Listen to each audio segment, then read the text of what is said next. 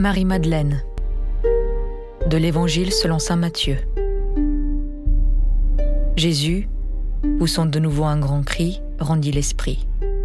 Et voici que le rideau du sanctuaire se déchira en deux, depuis le haut jusqu'en bas. La terre trembla et les rochers se fondirent.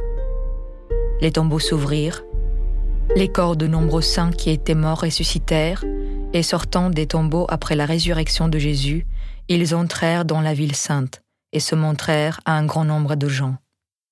À la vue du tremblement de terre et de ces événements, le centurion et ceux qui avec lui gardaient Jésus furent saisis d'une grande crainte et dirent Vraiment, celui-ci était fils de Dieu.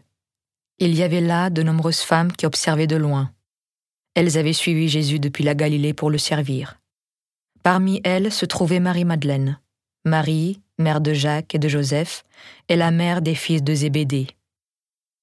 Comme il se faisait tard, arriva un homme riche, originaire d'Arimathie, qui s'appelait Joseph, et qui était devenu lui aussi disciple de Jésus.